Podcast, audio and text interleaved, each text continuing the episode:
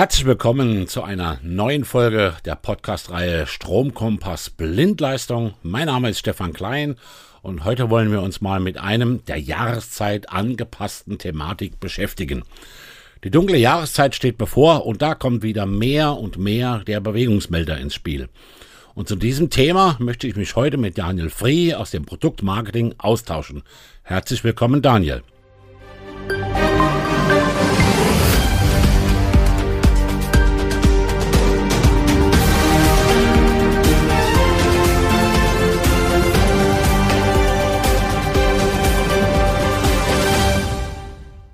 Daniel, Bewegungsmelder allgemein müssen wohl nicht erklärt werden und sind überall im Einsatz. Sie schalten das Licht bei Bewegung und in der Dunkelheit an und wieder aus und sparen somit Energie.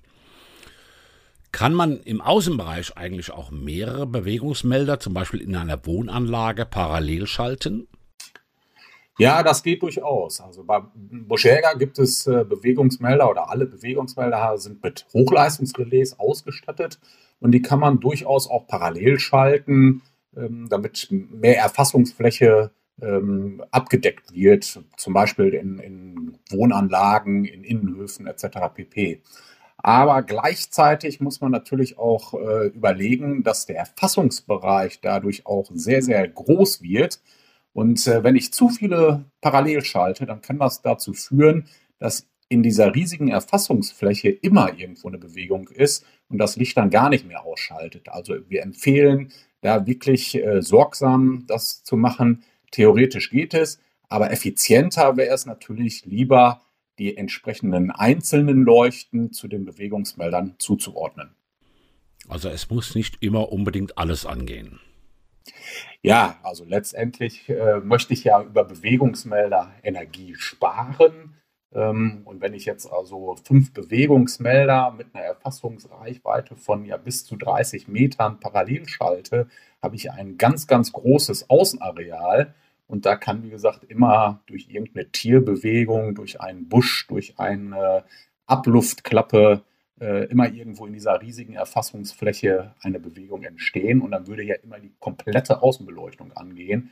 Insofern wäre es natürlich effizienter zu sagen, ich teile die Außenbeleuchtung in mehrere Quadranten auf und setze dann entsprechend äh, die Bewegungsmelder zugehörig dazu und äh, schalte nur da das Licht ein, wo auch Bewegung ist. Gehen wir mal von dem Außenbereich in den Innenbereich.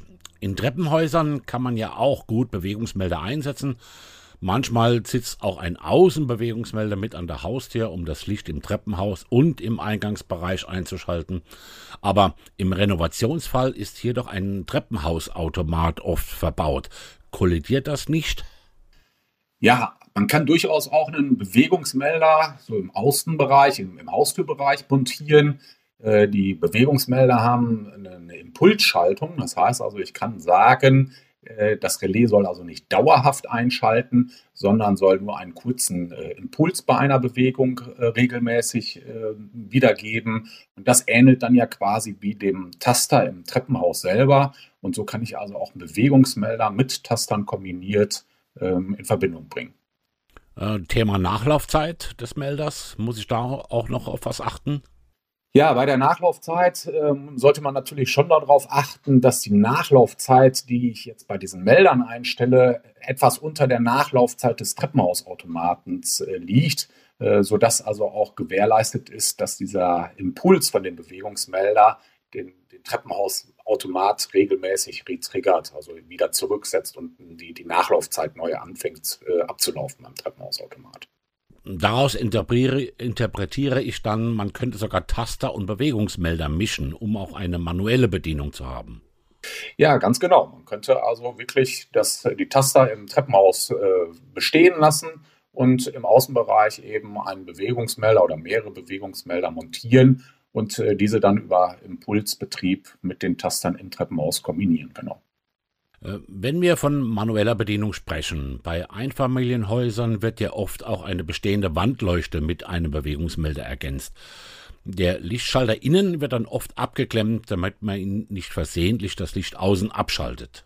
Ja, das äh, ist so gängige Praxis. Äh, man kann das bei, bei vielen Einfamilienhäusern sehen. Da ist im Eingangsbereich eben auch draußen ein Bewegungsmelder. nachgesetzt worden, wo früher die Außenbeleuchtung eben innen von einem Schalter geschaltet wurde. Und oft wird er dann eben entweder totgelegt ähm, oder eben überbrückt. Und das ist eigentlich sehr, sehr schade, weil man kann eigentlich diese, diese Schaltstelle ganz gut nutzen. Man muss nur den Schalter durch einen, einen Taster auswechseln. Und äh, dann habe ich den großen, großen Vorteil, dass ich dann von innen über diesen Taster auch das Licht einschalten kann. Das heißt also, ich äh, schließe den Taster nicht als Schließerkontakt, sondern als Öffnerkontakt an und nehme dann über diesen Tastenimpuls quasi den Bewegungsmelder kurz die Spannung weg und dann ist der Bewegungsmelder direkt in der Initialisierungsphase. Da schaltet er das Licht immer ein. Und das hat äh, mehrere gute Möglichkeiten. Also ich kann sagen, ich äh, trete jetzt ins Dunkle raus. Dann könnte ich von innen also schon mal das Licht einschalten, dass das nicht mehr der Fall ist, dass ich also auch den Eingangsbereich angenehm ausgeleuchtet habe. Und man kann das auch sehr, sehr gut nutzen, wenn man draußen mal irgendwas Ungewöhnliches hört, also irgendein Knacken, und man will mal eben, ohne die Tür aufzumachen, draußen Licht einschalten, um übers Fenster zu sehen, was sich da draußen tut. Da kann ich also auch über diesen Taster dann sehr komfortabel mal eben die Außenbeleuchtung anschalten und der Bewegungsmelder schaltet sie dann nach dieser Initialisierungsphase wieder aus oder eben über den Bewegungsmelderbetrieb ein und aus. Kommen wir zur Einstellung. Wie und was stelle ich denn nun am Bewegungsmelder ein und wie ist es richtig? Ja, generell gibt es eigentlich an allen Bewegungsmeldern zwei Einstellvorrichtungen, Stefan. Es gibt da einmal diesen Lux-Wert, das heißt also ein, ein Poti, wo ich die Helligkeitsschwelle einschalte, ab wann der Bewegungsmelderbetrieb überhaupt aktiv sein soll. Also wenn es hell ist, brauche ich ja draußen nicht eingeschaltetes Licht. Das heißt also, ich kann da entscheiden, ab welcher Schaltschwelle das, äh, der Bewegungsmelder aktiviert werden soll. Äh, und das richtet sich auch so ein bisschen nach dem Montageort. Hat man also eine Ecke, äh, wo der Bewegungsmelder etwas im Dunkeln sitzt, durch einen Vordach zum Beispiel abgeschirmt oder durch eine Bepflanzung im Vorgartenbereich. Äh, da kann ich, musste ich eben einen anderen Luxwert wählen, als wenn dieser Wächter vielleicht frei auf der Wand sitzt. Ähm, weil der Bewegungsmelder ja, wie gesagt, selber diese Schaltschwelle misst. Und äh, darüber stelle ich also dann über das POTI äh, die Schalthelligkeit früher oder später ein. Und es gibt ein zweites Potentiometer, das stellt die Nachlaufzeit ein. Und da haben wir auch in der Praxis oft, ähm, ja, ich will nicht sagen einen Fehler, aber äh, dass diese Nachlaufzeit bei vielen, vielen Bewegungsmelder oft viel zu lange eingestellt wird, weil diese Nachlaufzeit, die ich da einstelle, das ist die Zeit äh, nach der letzten Bewegung, fängt die an zu laufen und wenn in dieser Zeit dann nichts mehr erfasst wird, dann schaltet der Bewegungsmelder ab. Viele denken immer, das wäre die äh, Zeit, wo das Licht äh, eingeschaltet wird. Äh, also solange ich mich in diesem Erfassungsbereich des Bewegungsmelders äh, aufhalte und eine Bewegung da ist, schaltet der Bewegungsmelder eben nicht ab. Also diese Nachlaufzeit startet erst, wenn die letzte Bewegung erloschen ist. Und dann läuft diese Zeit ab. Ähm, und die kann man eigentlich relativ kurz wählen. Man sollte die also so wählen, dass man natürlich noch bequem nach, der, nach dem Verlassen des Erfassungsbereiches noch in, in, ja, in die Haustür eintreten kann. Äh, aber oft reichen da wirklich 30, 40 Sekunden und man muss die nicht immer unendlich lange machen, weil das hat gleichzeitig wieder die Gefahr, dass dann die nächste Bewegung erkannt wird und das dann immer sich weiter hochschaukelt, dass das Licht vielleicht gar nicht ausgeht. Und man will ja eigentlich darüber Energie einsparen. Ja, das ist natürlich ein ganz, ganz wichtiger Hinweis darauf. Ja, ähm, eine Frage zum Schluss, die auch nicht immer so auf der Hand liegt. Warum sollte man denn bei Bewegungsmeldern eigentlich auf Markenqualität setzen? Und was zeichnet ein Markengerät aus? Licht ein, Licht aus, das tun sie ja doch alle, oder? Ja, da hast du natürlich recht. Also Licht schalten, das können sicherlich alle Bewegungsmelder. Aber Markenbewegungsmelder, die sind eben meistens noch effizienter, weil was möchte ich mit einem Bewegungsmelder eben im Wesentlichen erreichen? Ich möchte eben nur dann das Licht einschalten, wenn ich es brauche. Das heißt also in der Dunkelheit. Ähm, aber dieser Bewegungsmelder, das ist vielen Kunden gar nicht bewusst, der hängt ja nun mal 24 Stunden, sieben Tage die Woche am Stromnetz und hat äh, und überwacht ja quasi Tag und Nacht seinen Bewegungsbereich. Äh, ähm, und auch die, diesen, die, die Helligkeitsschwelle äh, wird ja überwacht.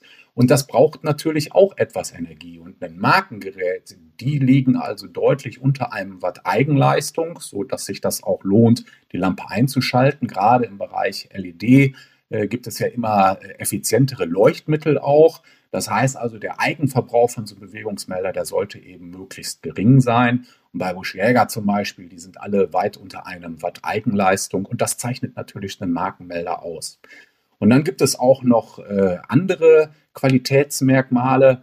Es gibt zum Beispiel äh, bei den Geräten auch eine sogenannte eingebaute Störunterdrückung. Also die Bewegungsmelder vom Buschjäger erkennen mit der Zeit statische Wärmebewegungen. Du kennst das vielleicht an der Haustür, da kommt oft das äh, Dunstabzugshabenrohr von der äh, Dunstabzugshaube raus und da entsteht beim Kochen natürlich immer eine Wärme, also ein Wärmeabzug.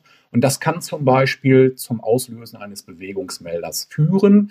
Die Buschjäger-Bewegungsmelder können eben über diese Störunterdrückung nach einer gewissen Zeit erkennen, okay, die Wärmequelle, die ist da immer irgendwie, immer an der gleichen Stelle. Und nach zwei, drei Wochen schaltet der Bewegungsmelder diesen Sektor aus und reagiert da nicht mehr drauf. Eine menschliche Bewegung, die ist mal so, mal so. Also da ist ein, ein wesentlicher Vorteil. Und dann gibt es auch noch einen, einen weiteren äh, Qualitätspunkt, das ist die sogenannte Reichweitenstabilisierung, weil ein Bewegungsmelder, der erkennt ja nun mal eine Wärmebewegung vor der Haustür. Jetzt hast du aber eine Körpertemperatur von ja, 36, 37 Grad und äh, im Winter ist das, das Delta zu der Außentemperatur natürlich relativ groß. Wenn wir also Außentemperaturen bei 0 oder sogar Minusgraden haben, haben wir also eben ein Delta ja von diesen 37 Grad. Während im Sommerbetrieb, wenn ich wirklich einen warmen Sommer habe, Sommerabend, bin ich ja vielleicht da auch noch bei 25 bis 30 Grad, ist also dieser Temperaturunterschied sehr äh, gering.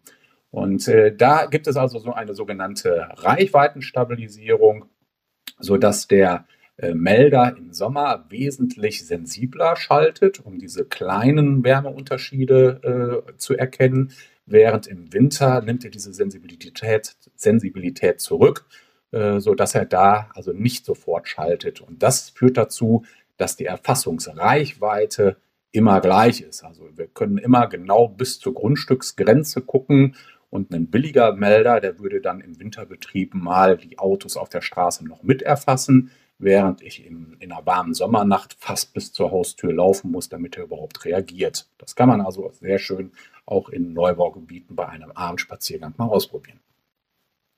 Ja, ähm, fassen wir mal zusammen. Manchmal ist weniger einfach mehr. Man kann Bewegungsmelder zwar parallel schalten, aber man sollte das gewissenhaft tun und nicht hinterher immer genau das Gegenteil damit erzielen, nämlich mehr Energie verbrauchen statt zu sparen. Daniel, vielen Dank, dass du uns hier heute Rede und Antwort gestanden hast. Liebe Zuhörerinnen und Zuhörer, alle Verlinkungen dazu finden Sie wie immer in unseren Folgenotizen. Und damit sage ich herzlichen Dank fürs Zuhören und bis zum nächsten Mal, Ihr Stefan Klein.